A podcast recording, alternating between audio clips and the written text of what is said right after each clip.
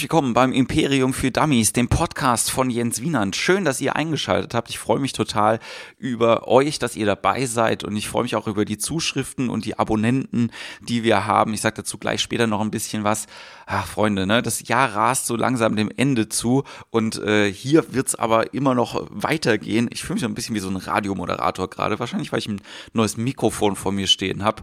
Und ähm, es gibt viele Sachen, über die man sich freuen kann. Ja, viele Veranstaltungen hier in Mannheim in der Region, die irgendwie sehr, sehr cool laufen. Also nicht nur jetzt von den Zuschauern insgesamt, sondern auch, dass die Stimmung so gut ist. Auch das kann mal eine sehr, sehr schöne Show sein. Ich hatte die Freude, am Samstag zum Beispiel Kunst gegen Bares in Heidelberg in der Halle 02 moderieren zu können. Und das war echt cool. Mit äh, über 250 Leuten, knapp 1000 Euro in den Schweinen. Es war, glaube ich, für alle, die da waren und alle Künstler eine schöne Veranstaltung. Ich freue mich generell immer über die Kunst gegen Bares Geschichten, aber ich freue mich auch über alles andere. Ich habe jetzt Solo gespielt, letzte Woche, diese Woche nochmal, immer mit einem schönen Opener dabei. Und ja, das macht einfach Spaß und fühlt sich sehr, sehr gut an. Wenn ihr da Informationen zu haben wollt, wo ich auftrete, könnt ihr auch immer nochmal gucken auf meiner Homepage oder auf der Facebook-Seite. Aber das sei nur nebenbei gesagt. Die Folge heute wartet schon seit ein paar, naja, Wochen auf meinem Rechner. Ich habe die die ganze Zeit nicht mehr angefasst, weil ich die nochmal nachbearbeiten wollte. Habe ich jetzt gemacht. Ich glaube, man kann jetzt ganz gut zuhören. Und zu dem Gast sage ich auch gleich noch zwei, drei Worte. Wir haben jetzt ein paar Folgen vorproduziert und ich bin gespannt, äh, wie die euch gefallen in den nächsten Wochen. Ich hoffe auch, dass ich das mit dem Podcasten hier so ein bisschen, naja, verstetigen kann. Es hilft mir immer ganz gut, wenn ihr mir Feedback gebt. Ja? Wenn ich nicht nur das Gefühl habe, ein trauriger Junge zu sein, der allein in sein Mikrofon redet, sondern wenn ihr schreibt, wenn ihr das teilt, wenn ihr Meinungen sagt, wie es euch gefallen hat, ähm, wenn ihr den jeweiligen Künstler nochmal äh, Feedback dazu gebt, äh, wie sie das fanden oder wie ihr das fandet, dass sie zu Gast waren und was sie erzählt haben. Es ist ja immer ein bisschen anders fokussiert. Ne? Ich freue mich auch total ähm, über den Sendeplatz dann bei Joke FM immer sonntags um 11 auf jokefm.de hört ihr quasi die aktuelle Folge. Ähm, und danach gibt's die dann immer hier im Podcast. Aber das wisst ihr ja wahrscheinlich sowieso schon als konstante Zuhörer. Ja, wie gesagt, also das Jahr nähert sich so langsam dem Ende zu. Es gibt ein paar Neuerungen, die werde ich in den nächsten paar Folgen ein bisschen detaillierter äh, umschreiben, aber ich kann das jetzt im Moment nur so ein bisschen anteasern. Es wird einen neuen Podcast auch noch geben, neben dem hier, ein bisschen fachspezifischer noch. Ich hoffe, dass der eine oder andere von euch da auch Bock drauf hat. Die, die Folgen sind viel, viel kürzer. Ich habe jetzt schon mal ein paar Probefolgen aufgenommen. Das wird wahrscheinlich in den nächsten paar Wochen gelauncht und dann könnt ihr da auch nochmal vorbeigucken. Genau, das jetzt nur mal soweit ähm, von mir. In der Folge heute zu Gast ist Henny Siam von Rebel Comedy. Es war ein mega geiles Gespräch. Wir hatten äh, viel Lärm außenrum und äh, Waffeln zum Essen. Es war äh, mega geil, dass er Zeit gehabt hat. Ich habe mich sehr gefreut über das, über das wir geredet haben und ich hoffe, es gefällt euch auch. Ich wünsche euch jetzt ganz, ganz viel Spaß mit der Folge mit Henny Siam.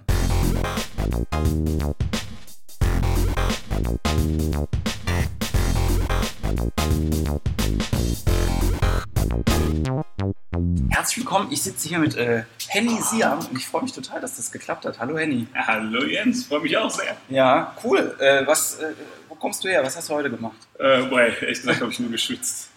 nur vor dem Ventilator gechillt und geschwitzt und äh, sonst nicht. Ich habe versucht zu arbeiten, aber dieses Wetter killt mich. Was, was, wenn du sagst arbeiten, was machst du dann? Also äh, genau, wir haben jetzt äh, bei Rebel Comedy haben wir ähm, so einige Formate bei YouTube. Ja. Wir versuchen YouTuber immer stärker aufzubauen. Ja. Und da haben wir zum Beispiel ein News-Format. Und ähm, da bin ich jetzt da an der Reihe und dann bin ich gerade dabei, so diese News äh, runterzuschreiben. Okay. Was mir so da, dazu Okay. einfällt. Wir fangen mal zwei Schritte weiter hinten an, weil viele Leute vielleicht das gar nicht wissen. Du bist Mitglied bei Rebel Comedy. Genau, Ähm, wir hatten ja neulich auch schon Usus irgendwie im Podcast gehabt und im Gespräch. Und ähm, kannst ja mal ein bisschen was über Rebel Comedy erzählen für die Menschen, die jetzt äh, irgendwie die jetzt geschlafen haben die letzten drei Jahre und das irgendwie nicht mitbekommen haben. Ähm, Weil es aber auch immer spannend ist, wenn ihr euch einzeln äh, definiert und erzählt, was Rebel Comedy für euch ist. Was ist es für dich?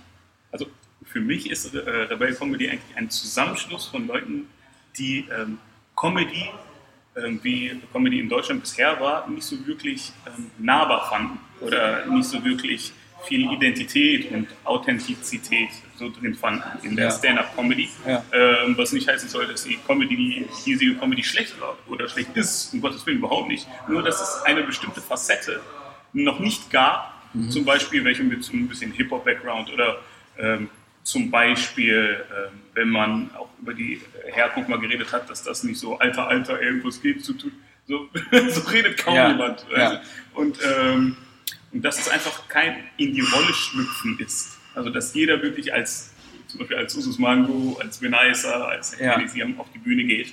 Und das ist einfach ein äh, kein Blatt vor den Mund nehmen und ein wirklich sehr eine sehr freie Art von Stand-up-Comedy ist. Okay. Wann, wann hast du mit, mit Stand-Up angefangen?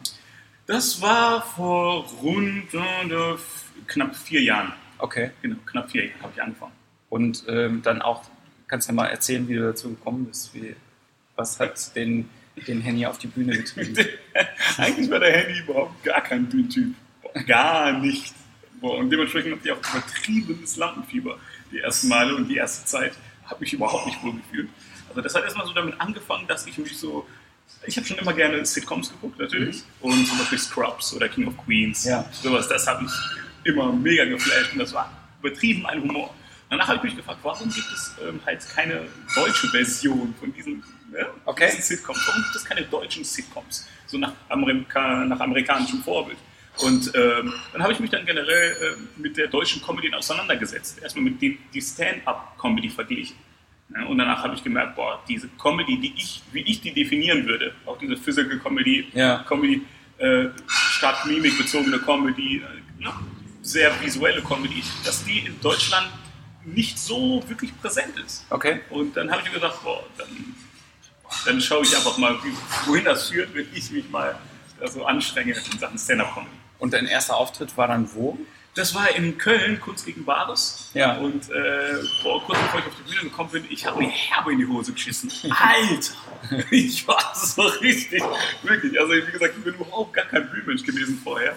Und ähm, äh, deshalb, ey, wirklich, meine Knie haben gezittert. Und äh, als ich nach vorne gerufen wurde, dann habe ich einfach meinen Text runtergerasselt. Das war auch noch so diese Zeit, wo ich einfach ganz krass, ganz krass Wort für Wort mein Stand-up auswendig gelernt habe. Ja. Ne, also war praktisch ein Schauspieler einfach Ja. Und ähm, jedes Mal einen Blackout hatte, wenn ich äh, ein bestimmtes Wort vergessen habe. Okay. Dann habe ich mich gefragt, fuck, wo war ich jetzt nochmal? Das war eine Katastrophe. Hallo, Ja, äh, äh, Leute. Ja, wirklich Nachrichtensprecher. ähm, äh, jedenfalls war der erste Auftritt, äh, also das, die Sache ist, viele, die mit Stand-Up-Comedy anfangen, denken auch am Anfang, ey, ich bin, wuhu, ich hab's voll drauf. Und bestimmt äh, ist das, was ich sage, lustig. Und danach kommt halt diese knallharte Realität, ne, wenn man auf die Bühne kommt und danach erzählt. Dann merkt man so, okay, von den Freunden war das ein bisschen, kam das ein bisschen besser an. Und ähm, ja, das war ein bisschen, also das war schon eine Realitätskeule danach, also das gemerkt habe. Was, was hast du denn vorher gemacht? Also ich meine, ähm, oder äh, zu dem Zeitpunkt noch, als du, als du angefangen hast. Äh, da habe ich äh, noch studiert äh, in Bochum, äh, Orientalistik. Okay. Ja, richtig, gute Reaktion. äh, also es ist ungefähr so die Sparte Philosophie. Also, Okay. Nee, im Sinne von ähm, so Zukunftsaussichten. Also die waren sehr vielversprechend. In Orientalistik, boah, ich meine, wer weiß nicht, was das ist. Ähm, deshalb, Kannst du ja mal, kannst du mal die, die, die beiden äh, oder vielleicht eine Kernaussage äh, von dem, was du gelernt hast im Studium, äh, mir weitergeben? Ja, Ah, würde ich sehr gerne machen, aber da es äh, leider alles auf Arabisch war, kann ich das nicht. Tut mir leid. Ja. Ähm, nein, das war halt nicht so, war halt nicht mein Ding. Ich wusste schon am Anfang, als ich mich immatrikuliert habe, wusste ich schon, es wird sich irgendwas ergeben. Ich hatte es einfach im Gefühl. Es wird sich irgendwas ergeben, dass ich nicht zu Ende studiere. okay. Und äh, ich habe mittendrin, ja. Ich finde es immer spannend, äh, wenn Leute auch so ein Platzhalterstudium Ja, machen, oh ja. dass es dann sowas Abgefahrenes halt auch ist. Weißt du, Ja. es ist jetzt nicht so, dass man sagt, ja, ich studiere jetzt mal Jura, weil ich kann es ja bestimmt irgendwie noch gebrauchen Ja. zwischendrin, sondern Nee, ich, hatte- immer nee, nee, ich hatte leider nicht so wirklich äh, starke Ambitionen, was Vernünftiges zu lernen. und dann auch noch in Bochum, das ist ja ein hartes Los. Ey, Achso, hast, warst du mal an der Uni? Ich, ja, äh, also ich habe das mal besucht, hab, war auf dem Campus und ich weiß halt nur, dass, äh, dass äh, da habe ich mit Joachim Hahn mal drüber gehabt, dass die Selbstmordrate an der Uni Bochum ja die höchste ist in Deutschland, aber es ist auch die einzige Uni, die eine Selbstmordrate veröffentlicht. Also von daher. Ja, ja, aber gut, aber wer die Bochum kennt, der weiß, äh, okay, dass es ziemlich naheliegend ist, Ja. dass wir ganz weit vorne sind. Hildesheim ist noch schlimmer. Das fand, Hildesheim. ja, das fand ich auch ganz furchtbar. Ja. Das habe ich mir mal angeguckt. da eventuell. Also Ja. du hast auf jeden Fall Orientalistik gemacht Genau. und, ähm, und wusstest aber schon, dass das jetzt nicht für die Ewigkeit, sondern ich äh, möchte gerne irgendwas anderes wahrscheinlich machen zwischendrin. Genau, ich wusste, ich will, möchte gerne irgendwas Kreatives machen. Und äh, ich habe früher einfach mal just for fun für welche. Ähm, oh, die Waffel ist da. Okay, dafür werden mich jetzt die Zuhörer hassen. Nein, ist alles gut. Es ist eine sehr leckere Waffel gekommen. Ja, und sie dampfen. Ähm, äh, genau, jedenfalls wusste ich, dass ich irgendwas Kreatives machen will und habe am Anfang für ein paar Leute, die ein bisschen was gesungen haben, just for fun, so ein paar Songtexte geschrieben, irgendetwas okay. Kreatives. Und ähm, ja, aber ich wusste noch nicht, was ich genau Kreatives machen soll. Ja. Und danach habe ich mich mit verschiedenen Künstlern beschäftigt, singen, tue ich keinem gefallen mit, äh, rappen sowieso nicht ähm, und irgendwas in dieser Richtung kam nicht in Frage. Und äh, ja, dann habe ich mich halt mit Comedy auseinandergesetzt und habe gemerkt, dass es ähm, Sachen Kunst tatsächlich die Königsdisziplin. Mhm. Wie, äh, also ich finde den Ansatz, ja, quasi zu merken, es gibt das nicht in Deutschland, also muss ich das machen, ja, sehr, sehr, sehr, sehr gut. Nein, also es gibt ja viele Leute, die, den, die das so sagen, ne? die halt sagen, also die Form von Comedy, die gibt es nicht, die ja. möchte ich gerne hier präsent machen und äh, ich mache das dann selber. Ja? ja. So. ja, Leute, die veranstalten dann halt mehr Formate in der Richtung oder wie auch immer. Aber es ist ja, ist ja schon ein höherer Ansatz. Und, ähm, wie, wie, nah bist du da jetzt rangekommen in den letzten vier Jahren? Ähm, sagen wir mal so, ich kann mir meine ersten Auftritte natürlich wie jeder Comedian, kann ich mir nicht angucken.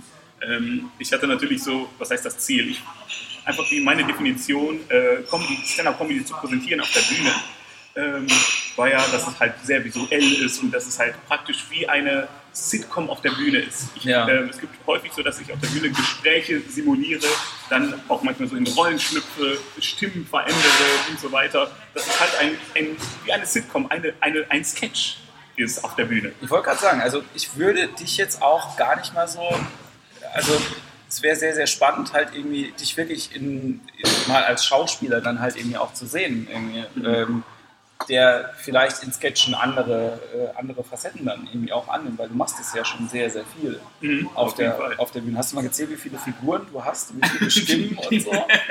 nee, das nicht, aber äh, ich äh, habe das auf jeden Fall ein bisschen äh, reduziert ähm, im Laufe der Zeit. Am Anfang war das als absolutes Overacting, was ich gemacht habe. Ja. Äh, weil da hättest du auf Mute drücken können bei mir und du hättest nichts verpasst. Es war einfach inhaltlich war einfach nichts.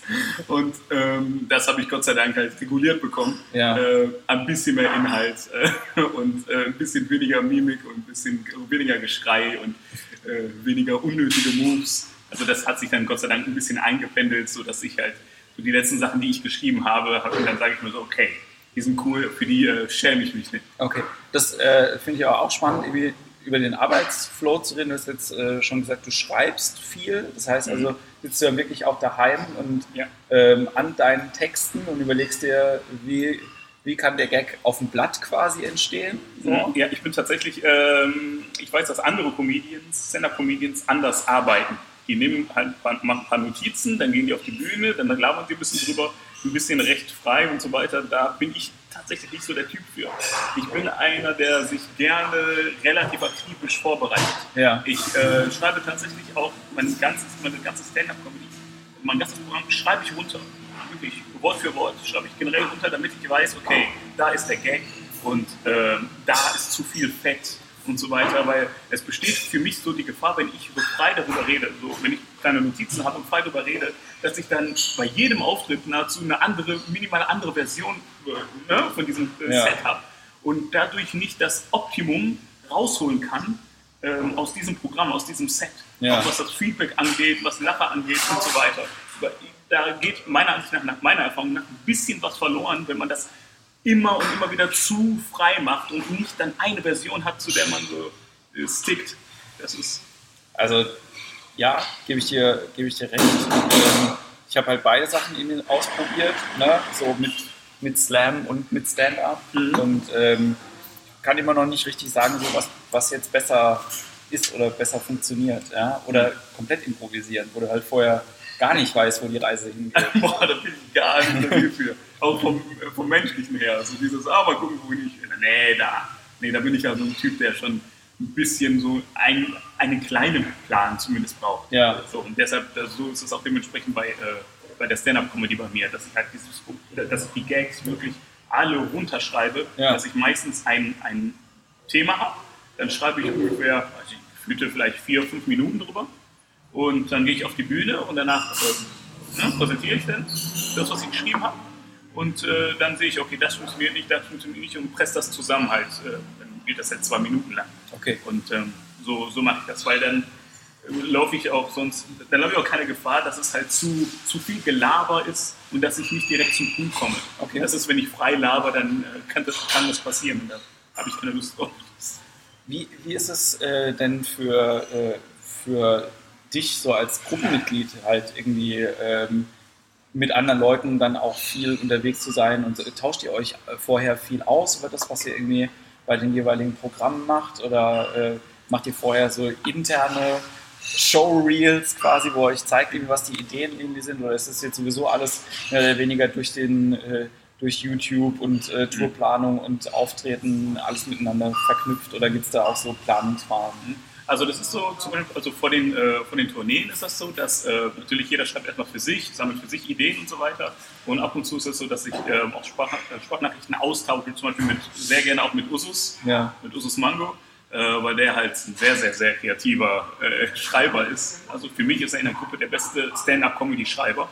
Und äh, mit dem tausche ich mich sehr gerne aus. Und ähm, dann labern wir frei darüber, ey, was hast du für eine Idee, was habe ich für eine Idee und so weiter. Dann tauschen wir das so, tauschen wir uns da aus. Aber ich bin kein Typ, ehrlich gesagt, der in einer großen Gruppe ist und dann so ein Brainstorming macht, weil ich dann nicht so geordnet denken kann. Ich bin ein Typ, der sich tatsächlich so zurückzieht und dann, wie Usus auch gerne sagt, so mit der Idee schwanger Ja. werde. Weil, dass ich das erstmal so sacken lasse und danach rumspinne, rumlaufe und danach, dass ich die Straße entlang gehe und dann drüber nachdenke.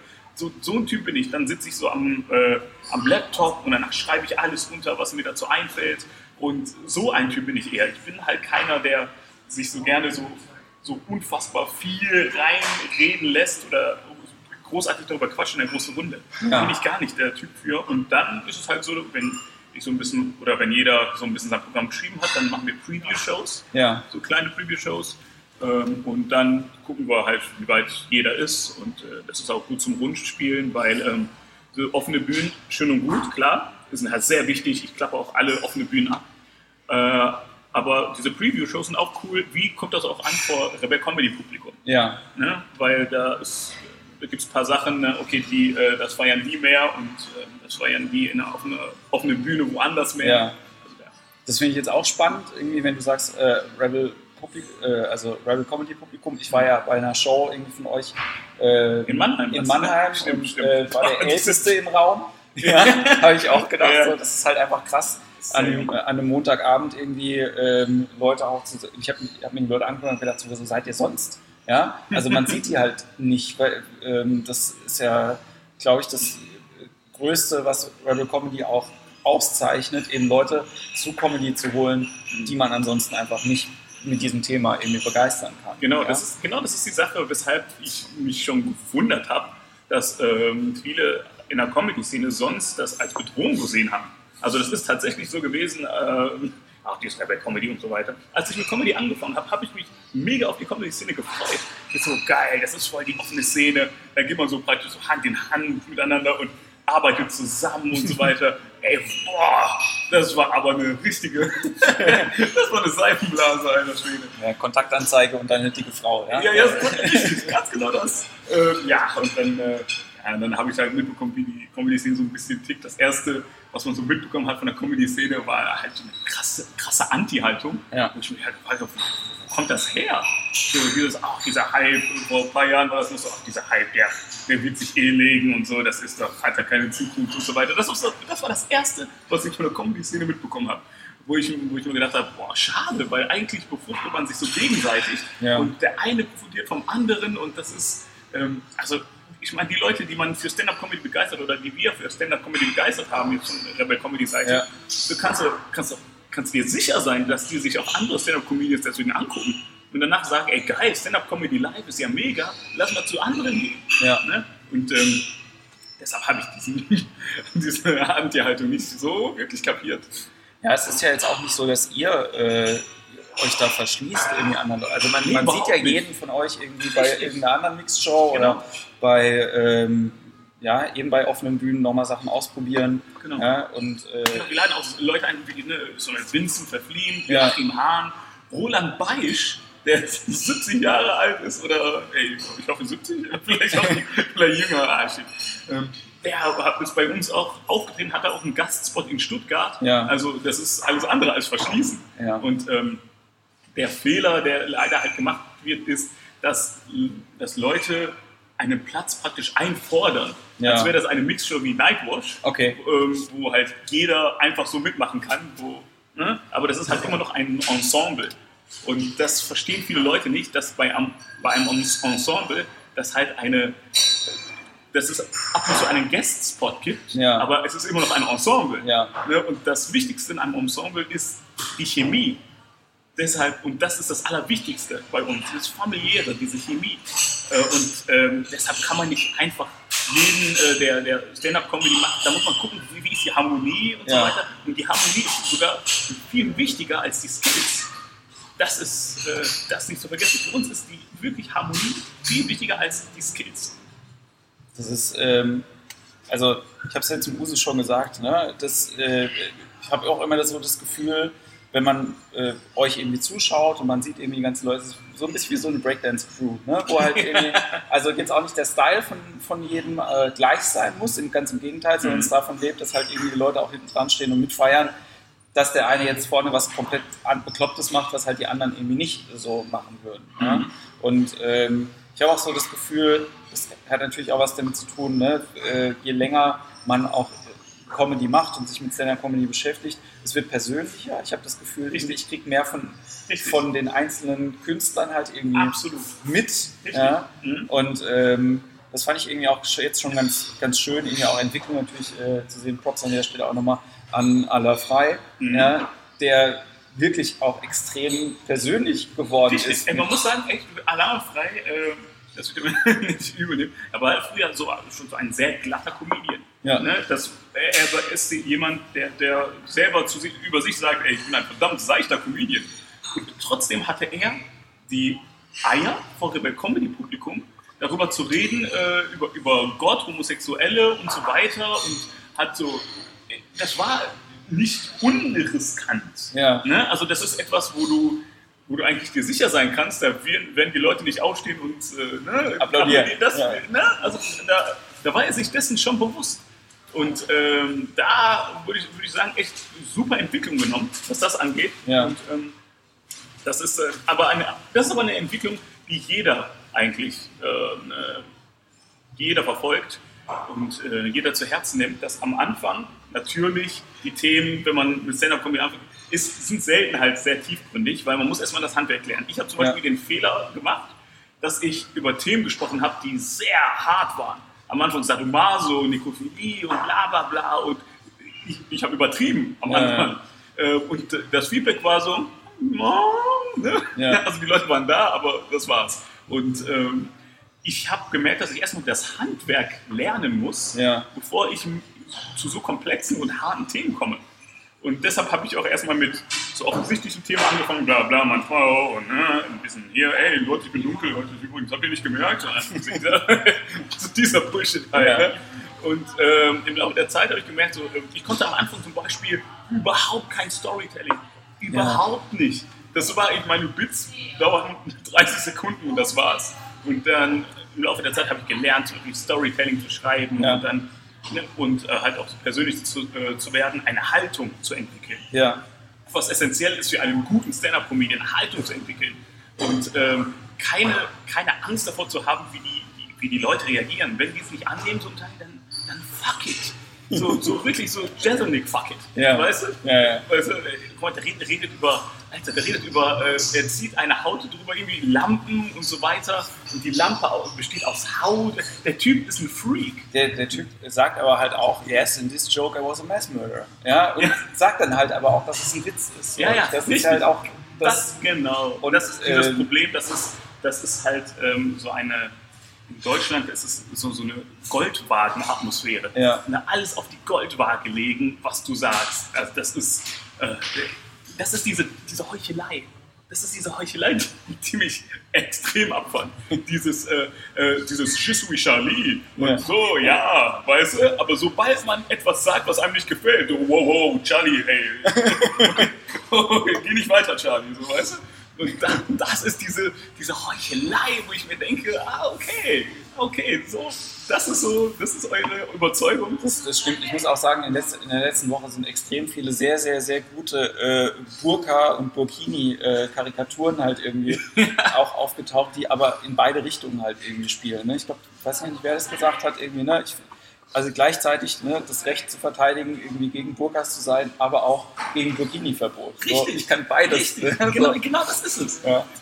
Das ist, was mich wahnsinnig macht, dass die denken, es ist, es ist nur eine Meinungsfreiheit, wenn man pro, äh, ne, pro zum Beispiel Mohammed-Karikaturen ist. Ja. Ey, das kannst du selbstverständlich sein. Aber Meinungsfreiheit ist es auch, wenn ich sage, deine Meinung ist scheiße Ja. und die Mohammed-Karikaturen sind scheiße. Ja. Dann heißt das heißt noch lange nicht, dass ich gegen Meinungsfreiheit bin, nur weil ich sage, diese Meinung finde ich halt scheiße. So, weißt du, dieses äh, Malen, wie, äh, ne, wie man, was weiß ich, äh, ein Schwein bumst und so, ey, das ist halt für mich kein, das ist für mich nicht Van Gogh. weißt du, das ist für mich nicht so eine Wow-Kunst, wo ich applaudiere und sage, boah, der hat sich aber was richtig dabei gedacht. Weißt du, es gibt Leute, die, die provozieren einfach nur, um äh, zu provozieren. Ja. Ne? Ohne eine großartige Haltung dahinter, ohne eine Message. Und, ne? Nur zu provozieren ist für mich halt keine Kunst. Ja. Weil jeder Idiot kann auf der Straße jemanden provozieren. Ey, guck mal, ey, dein Oberteil ist scheiße. So, hey, Meinungsfreiheit. So, das ist mir zu wenig. So, das ist für mich kein Künstler. Ne? Und das äh, finde ich halt, das ist halt diese, diese Doppelmoral halt. Ne? Ähm, hast du, ähm, weil du das gerade sagst, und das ist eigentlich ganz spannend, eben jetzt auch gerade, wenn du das vier Jahre machst, so, ich denke, du hast nicht angefangen und direkt nach dem ersten Auftritt gedacht, so, ich bin Künstler. Sondern, ähm, Ich habe quasi davor gedacht, ich bin Künstler. Und nach dem ersten Mal Auftreten ich so, boah, du bist alles, aber kein Comedian. äh, hast du also, aber inzwischen hat sich das ja eingestellt. Ne? Mhm. Also dieses, ne, ich mache, ich mache künstlerische äh, Werke in irgendeiner Art und Ja. Weise. Ja, ich äh, bin kreativ und ich, äh, und ich erschaffe auch was und ich stehe auch vielleicht für was.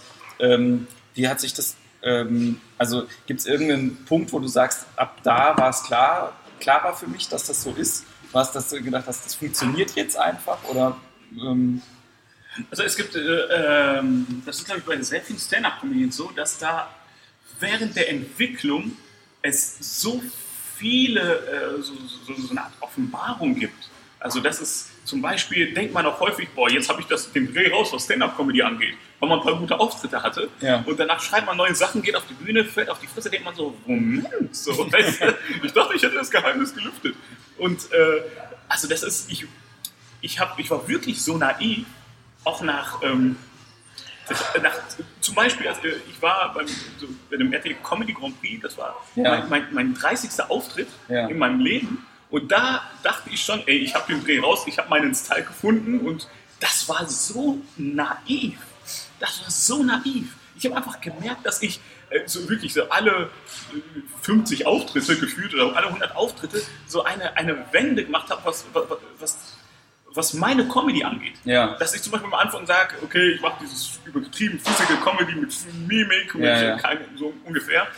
Ne, ein paar Shows später denke ich mir so, ey, das kann nicht alles sein. So, ich bin nicht gerade auf den Kopf gefallen. Ich weiß, ich kann noch viele Inhalte einflößen. Nur muss ich halt wissen, wie ich das mache. Ja. Und ähm, dann äh, habe ich gemerkt, okay, ich bin doch einer, der Geschichten erzählen kann. Storytelling habe ich ja auch drauf und so weiter. Und deshalb ist es so ein Prozess mit ein Prozess, bei dem du wirklich alle paar Monate praktisch deine Augen öffnest und sagst, ey, wow, das habe ich noch dazugelernt und diese, äh, diese Straße bin ich jetzt oder diesen Weg bin Ja. ich jetzt eingeschlagen, was ich mir vorher, äh, was ich vorher nicht gedacht oder nicht erwartet habe. Und das ist halt so, das ist das Geile bei Stand-Up-Comedy und das ist auch ohne Grund. Das ist nicht ohne Grund so, dass Leute sagen, ey, du bist erst mit sieben Jahren oder acht Jahren Ja. Stand-Up-Comedy-Erfahrung, Kramer, mehr oder weniger so ein mehr oder weniger gestandener Comedian. Ja. Äh, das sagt man nicht einfach so. Das, das steckt nicht was dahinter. hat es auch was damit zu tun, also jetzt nicht nur von der persönlichen Entwicklung, sondern auch dadurch, dass du halt irgendwie viel mit, ganz ruhig essen zwischen. Alles ist nicht so, verboten. So matschig jetzt wegen dieser Sahne. Alter. Ähm, du bist ja auch viel mit anderen Leuten unterwegs und guckst dir halt irgendwie auch regelmäßig andere Leute an, die sich ja auch verbessern. Mhm. Hat das auch was damit zu tun, irgendwie den eigenen, den eigenen Prozess dann nochmal zu reflektieren? Oder ist das bei dir so, dass du sagst, ich mache halt einfach meins, ich gucke jetzt gar nicht so nach rechts oder links? Äh, ja, tatsächlich äh, war das halt so, dass ich, ich habe mir natürlich viele Auftritte von anderen angeguckt und habe ich gemerkt, okay, die Leute, also jetzt in Deutschland, lachen Ja. über dies und jenes. Äh, in Deutschland ist es halt leider so, dass ähm, zum Beispiel Bill Burr, Ja, haben wir uns angeguckt, mega Comedian, mega Solo. ja, Ich habe mir bei vielen Sachen gesagt, die ich selber gefeuert habe, das wird in Deutschland nicht funktionieren. ja, ja. Das, das ist etwas, er macht das brillant. Aber da habe ich gesagt, bei einigen Bits, das, das, ich glaube nicht, dass das funktioniert so bei der, bei der Masse so großartig. Und ähm, deshalb, das ist das, was, ich, was mir halt aufgefallen ist, dass manchmal ähm, so ein paar Gags, die, die ich schreibe, wo ich mir gedacht habe, ey, ich würde die auch gerne mal in den USA testen, Ja. ob die da auch verkacken würden und abkacken würden, die Gags. Da, ähm, das ist etwas, was mir so aufgefallen ist, als ich so andere Stand-Ups gesehen habe, wo ich mir denke, boah, je mehr man wagt und äh, desto mehr, äh, mehr nimmt das Publikum einem das übel, weil die denken, das wäre ernst. ja, So, das ist das, was mir aufgefallen ist. Und, ähm, aber irgendwann war das so, dass ich nur wirklich, ein, ich habe eigentlich nur auf mich geguckt. Ich habe mir irgendwann gesagt, okay, Henny, du guckst dir jetzt mal deine Stand-Up-Comedy-Videos an. Wie geil findest du das? ja, Dann habe ich einfach gemerkt irgendwann, okay, ich kann mir meine eigene Stand-Up-Comedy nicht angucken. so, ähm, das ist inhaltlich, weil ich gucke ich, ich guck mir am liebsten so Sachen wie Bill Burr und Louis C.K. an und Dave Chappelle und sowas und ja. dann, dann habe ich mir gedacht, okay, das ist dann nicht das, was ich machen will. Ich also das, was ich mache, das, was ich mache, will ich mir nicht angucken. Ich habe ähm, einen Workshop gemacht bei Kevin McDonald, der war bei Kids in the Hall. Ich weiß nicht, ob du die kennst, 90er Jahre äh, Comedy-Gruppe. Checkt die auf jeden Fall, äh, auch die Zuhörer gerne angucken. Dieses irgendwo zwischen Saturday Night Live und Monty Python. Okay. Sehr bekloppte Jungs irgendwie gewesen und einer von denen, bei, de- äh, dem habe ich auch so einen Sketchwriting-Workshop gemacht. Und der hat halt genau das Gleiche gesagt. Er gemeint so, ich habe halt Sachen gesehen und die fand ich gut, fand ich so gut. Und dann gucke ich mir meine eigenen Sachen an und denke so, oh, also im Vergleich ist das halt echt blöd. Aber das ist eigentlich ein, also eigentlich solltest du das nicht machen, ja, weil du müsstest ja deine Sachen zu dem Zeitpunkt mit den Sachen vergleichen, die die nach zwei Jahren gemacht haben oder nach Ja, zweieinhalb Jahren. Absolut, oder, absolut. Ne? Ja, und dann ist- es halt schwierig. Es ist auch wirklich sehr, sehr, sehr, sehr schwierig, ähm, in der Comedy was Gutes vom, vom Start halt irgendwie abzuliefern. Absolut. Nee, die Sache, äh, es ging mir eher darum, dass ich ähm, zum Beispiel, als ich mir die anderen Comedians, diese sehr guten Stand-Up-Comedians angeguckt habe, gesehen habe, die haben eine Haltung. Darum ging es mir, dass ich zum Beispiel über Sachen geredet habe. Ich habe die aufgeschrieben, ich so, ey, okay, das wird funktionieren, weil das halt so, halt so ist, so, so ein Gag-Schema und so weiter. Ja. Wenn das funktioniert. Ist eine Haltung von mir drin? Nein. Ähm, ist da irgendwie das ein bisschen edgy oder etwas, was polarisiert und irgendetwas, das gewisse Etwas Ja. ist auch nicht drin. Und das ist etwas, was ich halt im Laufe der Zeit hinterfragt habe. Ich so, ist das alles, was ich kann? Äh, ich bin jemand, der Gott sei Dank mit, äh, also ich bin nicht völlig dumm. Und, und ich denke, das kann man auch mit einbringen in die Stand-Up-Comedy und Ja. zeigen, dass man nicht komplett dumm ist. Ja. Ich beschäftige mich tatsächlich nicht nur mit Männern und Frauen, und, tatsächlich denke ich über viel mehr Sachen nach. Und das, und wenn ich so halt so einen Horizont habe, dann fühle ich mich verpflichtet als Künstler, das auch einzubringen in meine Kunst. Ja. Na, irgendeine Haltung zu haben. Was denke ich über dies und jenes? Und muss ich das und das wirklich so glatt formulieren, dass alle applaudieren und alle, uh. Natürlich ist ganz am Anfang ist es so, dass man so ein bisschen auf das Feedback achtet. Ja. Natürlich, man muss sich erstmal daran gewöhnen, dass äh, Leute einen Scheiße finden und sagen, okay, das da vorne, was du machst, das ist unlustig und so weiter. Man muss erstmal hineinwachsen in dieses Künstlerdasein Ja. das hat auch bei mir natürlich gedauert und mittlerweile ist es so, dass ich äh, über Themen rede, wo ich mir denke, ey, Mädchen, wenn du dich davor ekelst, das interessiert mich ein Scheiß.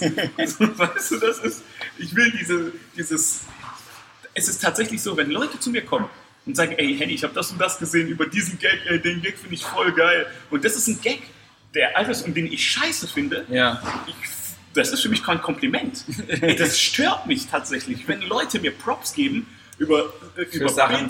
Die ich jetzt mittlerweile im Nachhinein, so, wovor ich mich ekel.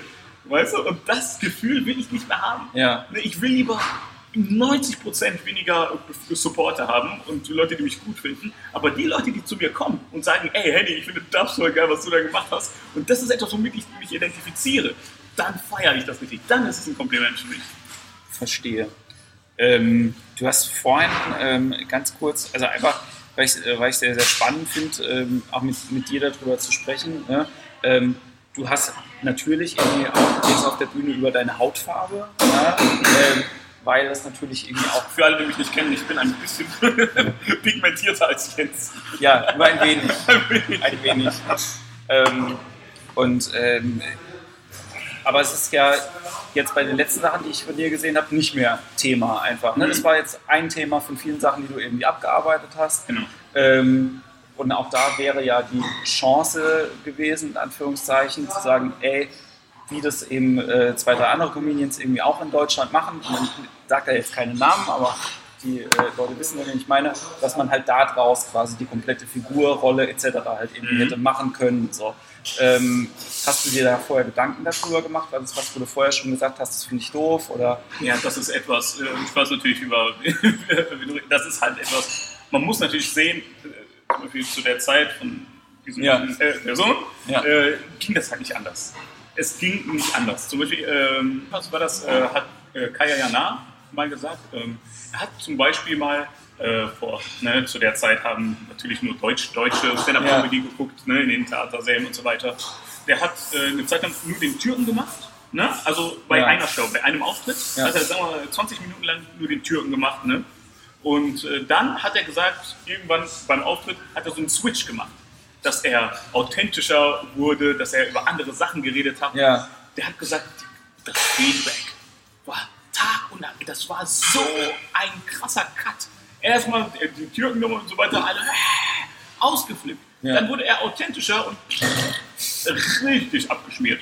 Ne? Also das sind die Leute, ich meine, die Leute haben es versucht, Ja. teilweise. Wirklich versucht und äh, das, die, die, die Stand-up, also die Comedy-Gesellschaft hier in Deutschland, die war nicht so weit. Ja. Das hat nicht funktioniert.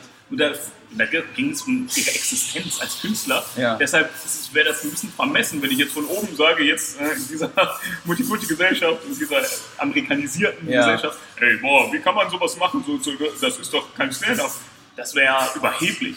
Das wäre völlig unangebracht. Ja, aber traurig eigentlich auch immer wieder, dass man das äh, feststellt, wie, wie langsam wir da doch sind. Und ich glaube, das ist teilweise immer noch so. Ne? Dass, also, dass du einfacher eine Figur positionieren kannst, die eben sagt, ich bin der und der und ich, ähm, ich Das ist es. Ne, also- das ist es. Also das ist wirklich noch halt in dieser äh, in unserer Gesellschaft hier so, dass es dieses Schubladendenken, dieser Drang, jemanden in eine Schublade zu stecken, das ist, das brauchen wir hier in Deutschland. Boah, das, wir müssen jemanden in eine Schublade stecken. Natürlich ist, läuft dann die Gefahr, wenn man in eine Rolle schlüpft, dass eine schnelle Sättigung auftaucht. Ja. Und deshalb, Leute, die in eine Rolle schlüpfen, haben vielleicht schneller einen Hoch, aber dementsprechend kommt, kommt schneller eine Sättigung und dann fallen die wieder ab. Ich bin sehr gespannt, äh, was ähm, die ehemalige Cindy aus Marzahn jetzt machen wird. Also, weil ich finde die Ist die raus aus der, aus der Die Rolle? ist raus. Aus der Ja, Rolle, hat sie ja. gesagt, die macht das nicht Ja, genau. Vor einem Monat ungefähr war die Pressemeldung. Irgendwie. Cindy aus Marzahn.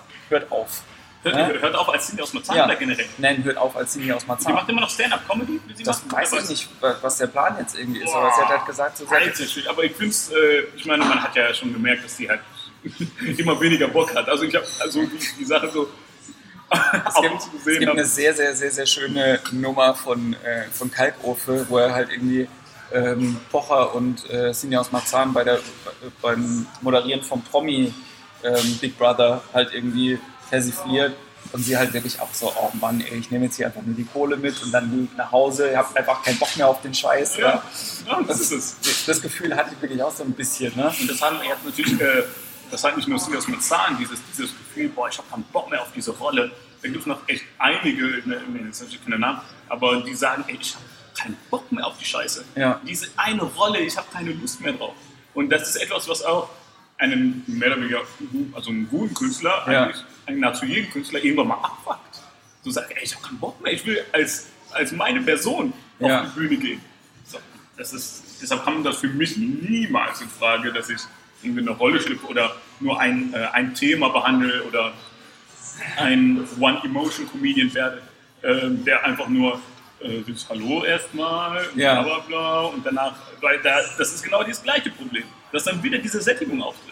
Ich glaube auch, dass das halt alle, alles eine Generation, aus der wir da oder von der wir da sprechen, irgendwie über zehn Jahre, ne, angefangen ähm, halt nach Mittermeier, alles was dann halt irgendwie kam, was wir aus dem Quatsch Comedy Club aus dem äh, von Pro7 noch kennen, ja, äh, was da halt irgendwie hochgepoppt ist, aber das ändert sich ja. Ne? Es sind ja viele Leute, wie, wie alt bist du jetzt? Äh, 29. Ja, also ich meine, es sind nur Leute, die sind noch fünf Jahre jünger als du jetzt halt auch gerade am Start sind und auch Ja. verdammt gut sind. Ja? Ja. Wo man halt irgendwie sagt, so, ey, das ist natürlich irgendwie schön, ne, dass äh, die Mutti seit 15 Jahren halt irgendwie zu Veranstaltung XY geht und das Kabarett. Ich diss die immer so ein bisschen. Ne? Ich meine das gar nicht so böse. Wir lieben, lieben Menschen, die Karten kauft. Ja? Ich mag euch alle, egal, wenn ihr Geld für Kultur auch geht. Super. Hm. Es wäre aber immer schön, wenn sich Leute halt auch mal neue Sachen irgendwie anschauen würden und nicht eben nur sagen, jedes Jahr irgendwie gehen wir dahin. Oder auch die Veranstalter halt irgendwie sagen, komm, ähm, wir probieren da jetzt halt mal was, weil das, da ist relativ wenig ähm, durch, äh, Durchmischung. Ne? Ja. Profitiert ihr natürlich von Rebel dafür, davon, weil wenn ihr äh, jetzt in eine Stadt XY geht, dann habt ihr da erstmal keine Konkurrenz. So, Ja, ja, ja, ja, ja, ja das Gute ist natürlich, dass ähm, viele Leute halt wissen, durch das Internet, durch Facebook, wir posten ja, was das Zeug hält, Ja. ähm, dass die Leute halt auch wissen, was auf sie zukommt und dass es halt ähm, sehr, sehr authentisch ist und dass es halt, äh, dass, dass die Leute das Gefühl haben, es ist was Neues. Ja. Die Leute haben das Gefühl, es ist was Neues. Wir haben Comedy nicht neu erfunden, nur es ist halt eine neue Facette. Und ähm, das ist natürlich schade, dass es halt etwas so unfassbar gefühlt, was etwas Revolutionäres ist, wenn Ja. wir das machen. Dabei machen wir auch nur Stand-up-Comedy. So, aber dass es halt so was ganz anderes ist, das zeigt nur, dass wir hier in Deutschland, was die Unterhaltungsbranche, ne, was das angeht, Ja. noch viel zu wenig Mut haben. Ne, sei es Produktionsfirmen, sei es Redakteure und so weiter. Das ist, deshalb haben wir vermeintlich leichteres Spiel. Aber es ist halt leider nur so, weil die Unterhaltungsindustrie wenig, wenig wagt. Ja. Ja. Du hast mich gerade getriggert mit dem Wort, nämlich äh, Social Media. Ich äh, folge dir ja auch auf diversen Kanälen und ähm, kann mich gut an die Geschichte mit der Spinne äh, bei dir im, im Zimmer erinnern. Ja. Ähm, meine Frage ist jetzt, ähm, ob das jetzt, also brauchst du mir nicht sagen, ob das jetzt so war oder wie das jetzt irgendwie war, sondern eher, ähm, ist das für dich ein Teil vom Job, das irgendwie mitzumachen oder ist das einfach nur so just for fun? Also äh, erstmal das mit der Spinne ist hundertprozentig wahr. es ist peinlich ohne Ende. War durchgemacht. Ey, es ist. ja, es ist tatsächlich wahr. Und, äh, die Sache ist, ich äh, bin halt kein Typ, der jeden Tag postet. Ja. Ich bin kein Typ, der jeden Tag snappt und sagt, ja, ich bin jetzt hier, bla bla bla. Wenn ich mit Leuten unterwegs bin, da snap ich nie oder mache ich irgendwie so. Bin ich halt nicht so der Typ für. Ja. Ähm, ich weiß aber, dass es Teil des Jobs ist. Ist halt einfach so. Und deshalb versuche ich mich da so ein bisschen dahin zu biegen. Aber ähm, ja, ich habe zum Beispiel jetzt Twitter neu entdeckt für mich, Ja. ähm, was mir zum Beispiel viel mehr Spaß macht als äh, Snapchat. Weil du auch Schreiber bist. Ne? Ja, also das dann genau, das macht ist- das ja auch Sinn. Genau, das ist mir zum Beispiel viel lieber, als äh, irgendeinen Hundefilter zu machen. So, weißt du? so, also, really, weißt du, da habe ich gesagt, okay, weil jetzt Twitter, so, da, ah, das ist irgendwie, da merke ich auch, das ist halt dieses, eine Social-Media-Plattform für Leute, die ne, so ein Ja. bisschen künstlerisch so tätiger sind und das ist viel interessanter. Und ähm, das, das reizt mich eher als so diese, diese so Instagram. Natürlich lade ich da auch da auch was hoch, weil es gehört halt einfach zum Job, Ja. so seine Fanbase auch aufzubauen und ein bisschen Präsenz zu zeigen. Und dann kaufen die Leute dann auch äh, Tickets. Und das ist jetzt nicht so, dass es eine Last ist, aber es ist nicht so das Spaßigste der Welt. Ist es äh, denn so, dass ihr, äh, also ich stelle mir das halt so ein bisschen vor bei, bei Rebel, wenn ihr jetzt irgendwo spielt, ne, Mhm. dass ihr dann auch äh, ihr quasi natürlich nicht nur als Gruppe gemocht werdet, wie so ein Fußballverein, sondern dass da halt auch jemand kommt und sagt, den Handy, den finde ich gut oder ich mag den Khalid irgendwie Ja. oder, ne, also diese, diese einzelne, äh, Ja. das einzelne Auf jeden Fall. vom, vom Fan ist ja auch immer noch wichtig bei euch. Ne? Genau. Ähm, wie ist das bei, redet ihr darüber? Also wie das für euch einzeln ist? Ist es ähm, so, dass als Ensemblemitglied für dich selber der Markenaufbau auch noch wichtig ist mit deinem Namen? Oder? Ähm, die Sache ist, ich bin ja als äh, praktisch als Ensemblemitglied äh, bin ich ja aufgewachsen in der Kunst. Also ich, ich hatte keine Solo-Karriere davor. Ja. Also ich hatte den ersten Auftritt Kunst gegen Paris, zweiten Auftritt Punch Club, dritten Auftritt war das schon äh, eine Jam-Session mit Rebel Comedy. Ne? Also ich habe die an angeschrieben, zufällig. Ich hatte einfach ein wahnsinniges Glück, was das Timing angeht. Wir haben Leute gesucht, ich habe die Leute an, ne, Babak ja. angeschrieben und die haben dann gesagt, äh, äh, die haben dann gesagt, ja, zeig mal ein bisschen was, was du kannst, ne? oder ich schicke ein Video. Äh, ja, dann habe ich ein Video geschickt, nicht vom Stand-Up-Auftritt, sondern wie ich in die Kamera sage, ich habe Lust auf Comedy. so richtig nutzlos. und äh, dann haben die mich halt äh, eingeladen zu dieser Jam-Session. Ja. Und dann habe ich halt fünf Minuten so geschrieben und dann haben die gesagt, ey, äh, ja, ey, wir sehen äh, Potenzial. Und dann haben die mich halt so mega gefördert und mega gepusht und so weiter. Und deshalb habe ich diesen krassen Solo-Gedanken ja. ich halt äh, nie gehabt. Ähm, deshalb ist mir das auch nicht mega, mega wichtig oder überhaupt nicht wichtig, dass ich da so rausrage oder dass die Hennessy und die großartige Marke so poliert wird und so. Ja. So einen, das habe ich einfach nicht. Großartig, wirklich. Das, ähm, sehr, sehr spannend, weil das auch, also das. Weil das, das, passiert, das passiert ja von alleine. Ja. Weil wenn man, äh, wenn du die Stand-Up-Comedians, wenn du Comedians vergleichst von Rebell Comedy, ja. Usus Manu, äh, Usus Manu zum Beispiel, trockener Humor, mega geile Perspektive, besser Schreiber in der Crew. Khalid ist einer mega sympathisch, ist Moderatorsteil und er hat eine riesen Fanbase. Puh ist einer mit Street Credibility. Mhm. Ne, er redet davon und man glaubt es einfach, weil er es so ist. Er labert nicht einfach. Er ja. ist nicht dieser, äh, Alter, ich schwöre, ich.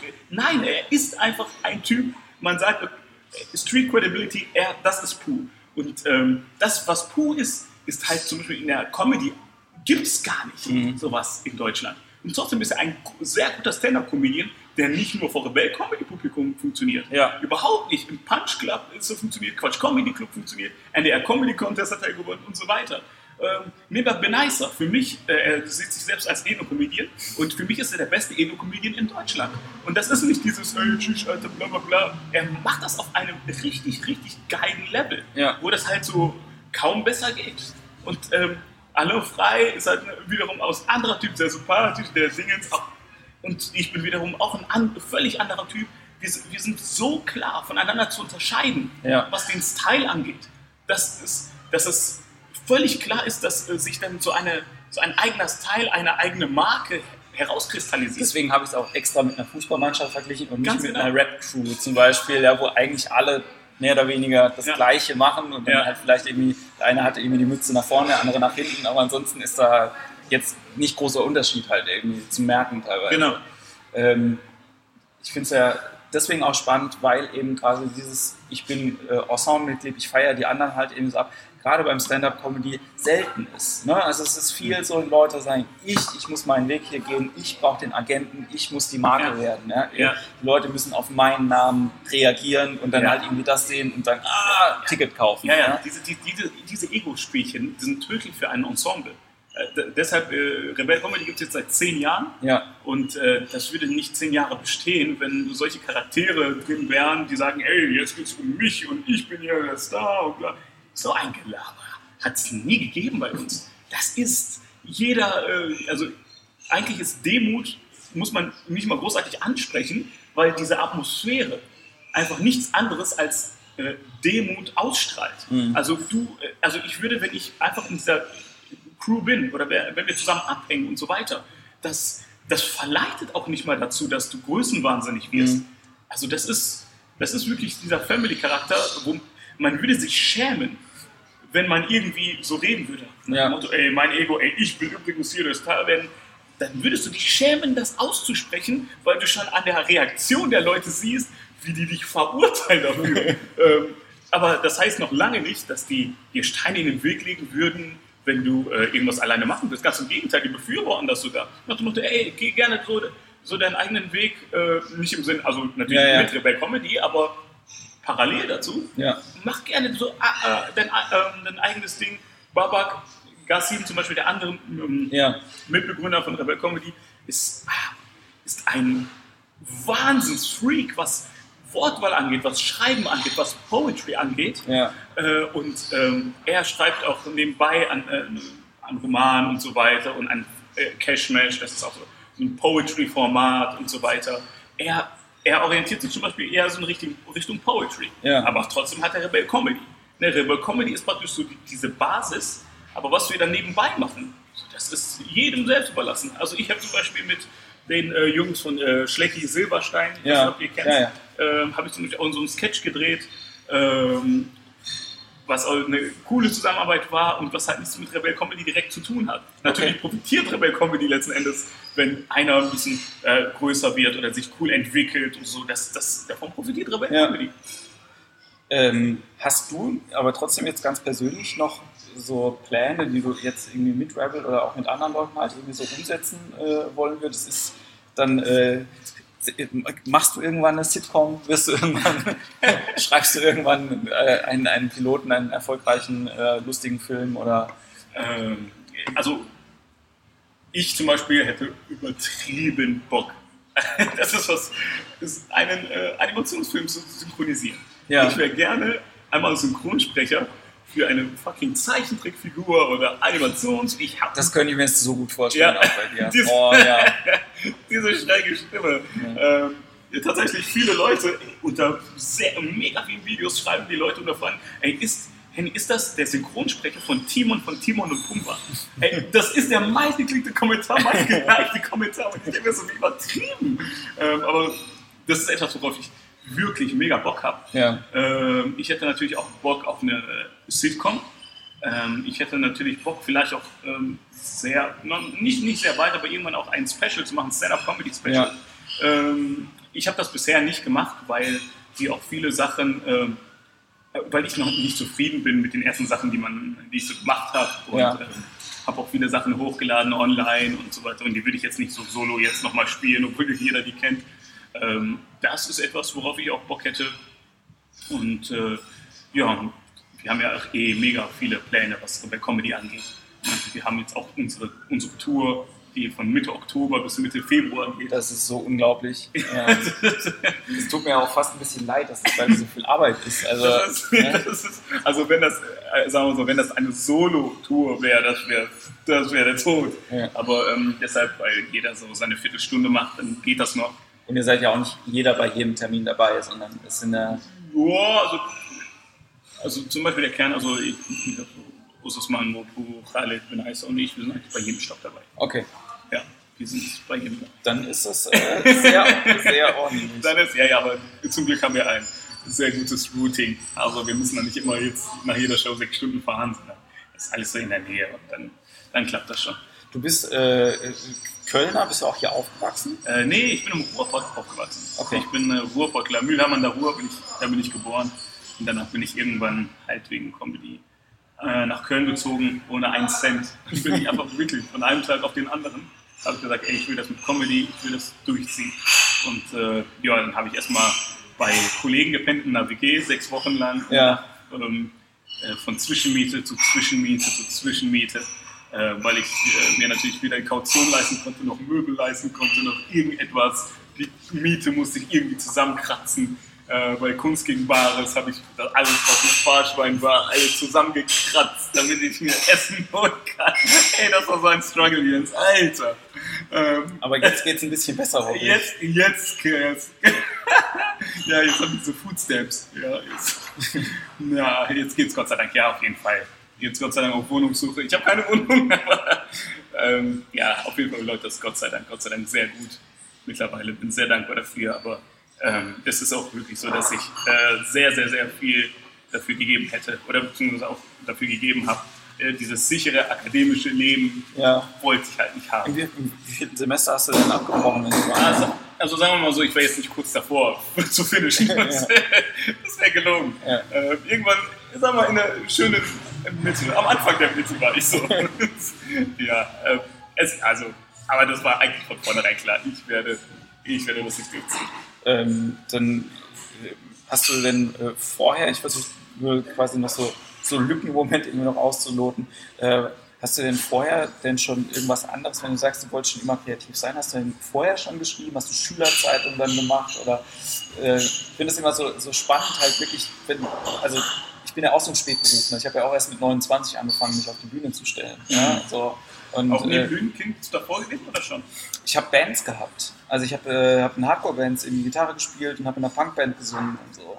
Ja, ja, das ist aber noch eine andere Nummer als alleine mit dem Mikro und der Musik. Ja, ja, ähm, für mich hat es ja auch quasi angefangen, neben dem Job erst Sinn zu machen. Und diese Künstlersache, die kam ja dann noch später halt irgendwie dazu. Und, ähm, was, was, was hat dich gekitzelt, dass du selber auf die Bühne gehst? Dass du selber Stand-Up-Comedy machst? Hm, also ich habe ja quasi selber mit Stand-Up erst vor zwei Jahren angefangen, obwohl ich die ganzen äh, Pappenheimer, auch hier die ganzen Kölner, schon seit 2010 kenne. Als Veranstalter? Ähm, jein, auch als, äh, als Schreiber. Ich habe, kann ich kurz erzählen, 2010 habe ich MC René kennengelernt, okay. der sich damals ja mit der Bahncard 100 als Comedian ah, äh, äh, hier verlustieren wollte. Was hat er daraus geworden? René macht wieder Musik. Also ich, ich glaube, nein, aber also aber ich meine, immer noch mit Bahncard 100? Ähm, weiß ich ehrlich gesagt nicht. Er wohnt in Köln und okay. ähm, der hat nächsten Monat hier sein, feiert er seinen 40. Geburtstag in Gloria mit ganz vielen berühmten Rap-Leuten halt irgendwie. Aber also über, über René kam dann, kam dann so eine äh, Connection irgendwie auch damals zu Luke Mockridge und zu äh, äh, Christian Schiffer und Joy Hun und so. Und dann saßen wir halt irgendwie zusammen und haben gebrainstormt. Und ich wollte nie auf die Bühne gehen, sondern ich wollte auch erstmal nur schreiben und halt irgendwie Gags anderen Leuten halt irgendwie geben. So. Und dann habe ich aber nebenbei angefangen, Poetry Slam zu machen und stand halt selber schon auf der Bühne. Und dann jetzt nach.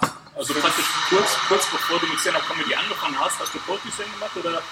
Nicht kurz, lange? lange davor. Also ich habe jetzt vier Jahre habe ich Slam gemacht und äh, habe quasi ein Jahr vorher mit Impro-Theater angefangen. Also ich spiele seit acht Jahren Impro-Theater. Und dann hat das natürlich was damit zu tun, wie man auf der Bühne landet. Ne? Okay, aber wenn man Impro macht, dann hat man danach, glaube ich, ein bisschen weniger Schiss. Ja, ja, also ich habe ich hab kein, hab keine Angst vor, vor der Bühne oder vom, äh, vor dem Publikum, aber ich habe einen heiden Respekt mit dem Mikrofon und mit meinen eigenen Jokes ja. immer also vor das Publikum zu gehen, weil im Moment ist es auch genauso wie, wie bei dir, ne? die Themen sind noch zu hart eigentlich. Die, ja. äh, ich weiß noch nicht selber genau, wo, über welchen Aspekt von den Sachen in meinem Kopf ich gerne reden möchte. Und das, das ist alles spannend. Aber es ist eine gute, äh, eine gute Reise. Es macht alles sehr, sehr viel Spaß. Und es gibt aber auch immer noch Sachen, ne, wo man dann halt weiß, okay, Ne? Also gib mir ein Mikrofon nachts um zwei und moderiere ich dir alle Möbel mir im Schlafzimmer an. So. Das, ist überhaupt kein, das ist kein Problem, das läuft halt. Das ist alles gut. Entwicklung. Wahnsinn. Ich kann mit einem Möbel sprechen. Ja. Wir haben hier den Stuhl. ähm, genau, also so kam das halt. Ähm, aber äh, wie, wie, war das denn, wie war das bei dir? Also hast, hattest du äh, in der Schule denn schon, denn schon irgendwas gemacht oder? Ähm, zählt Oh, ey, oh, jetzt machen die. Sekunde. Warte, ich glaube, es ist ein bisschen lauter. Sekunde.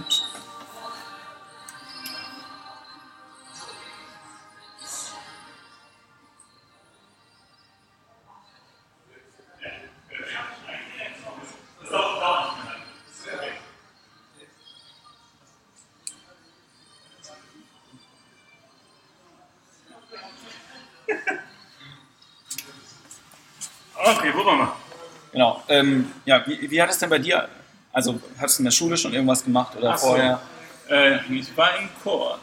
Das ist, das ist doch schon mal. Viele Leute sagen immer, ich habe nie irgendwas gemacht und dann kommt dann raus, die haben schon im Kindergarten, äh, beim, beim Kindertheaterstück oh, oh, oh, oh, das zählst du mit. Das zähle ich auch mit. Okay, ich Nein, war Elefant in der Krabbelgruppe. Ich war jetzt, jetzt kommt alles raus. Ich, ich bin schon lange in den bisschen. Ähm, ja, die Frage ist nur, was machst du draus? Ne? Also ich, äh, es gibt viele Leute, die sagen, ich mache, äh, die sagen auch, ich bin Schauspieler. Und dann fragst du halt irgendwie, was sie halt machen. Und dann kommt halt raus, die spielen halt einmal im Monat mit ihrer Boulevardtheatergruppe halt irgendwie vor 50 Leuten im Dorf. Und das ist in Ordnung. Wenn jemand sich dann als Schauspieler fühlt und als Künstler, dann hat das für mich auch Daseinsberechtigung. Ist alles gut. Klar. Ne? Die mhm. Frage ist halt, ich finde es immer nur spannend rauszukriegen, so, wo, wo fängt der künstlerische Weg an und wann wann sagt man, ich möchte das machen? Ja, ja also, ähm, also ich habe, wie gesagt, ich Ja, es geht schon. Ja? Ist alles okay, ja. okay. Ähm, ja, jedenfalls habe ich mich nicht als Künstler gefühlt, als ich im Chor war. Und ähm, da haben man, war man natürlich in einem Theaterstück und so weiter in der Schule. Nee, ich bin aus der Theatergruppe bin ich rausgegangen. Weil ich keine Zeit hatte. War, na, warte, ich war im Chor und hatte deshalb keine Zeit für die Theatergruppe.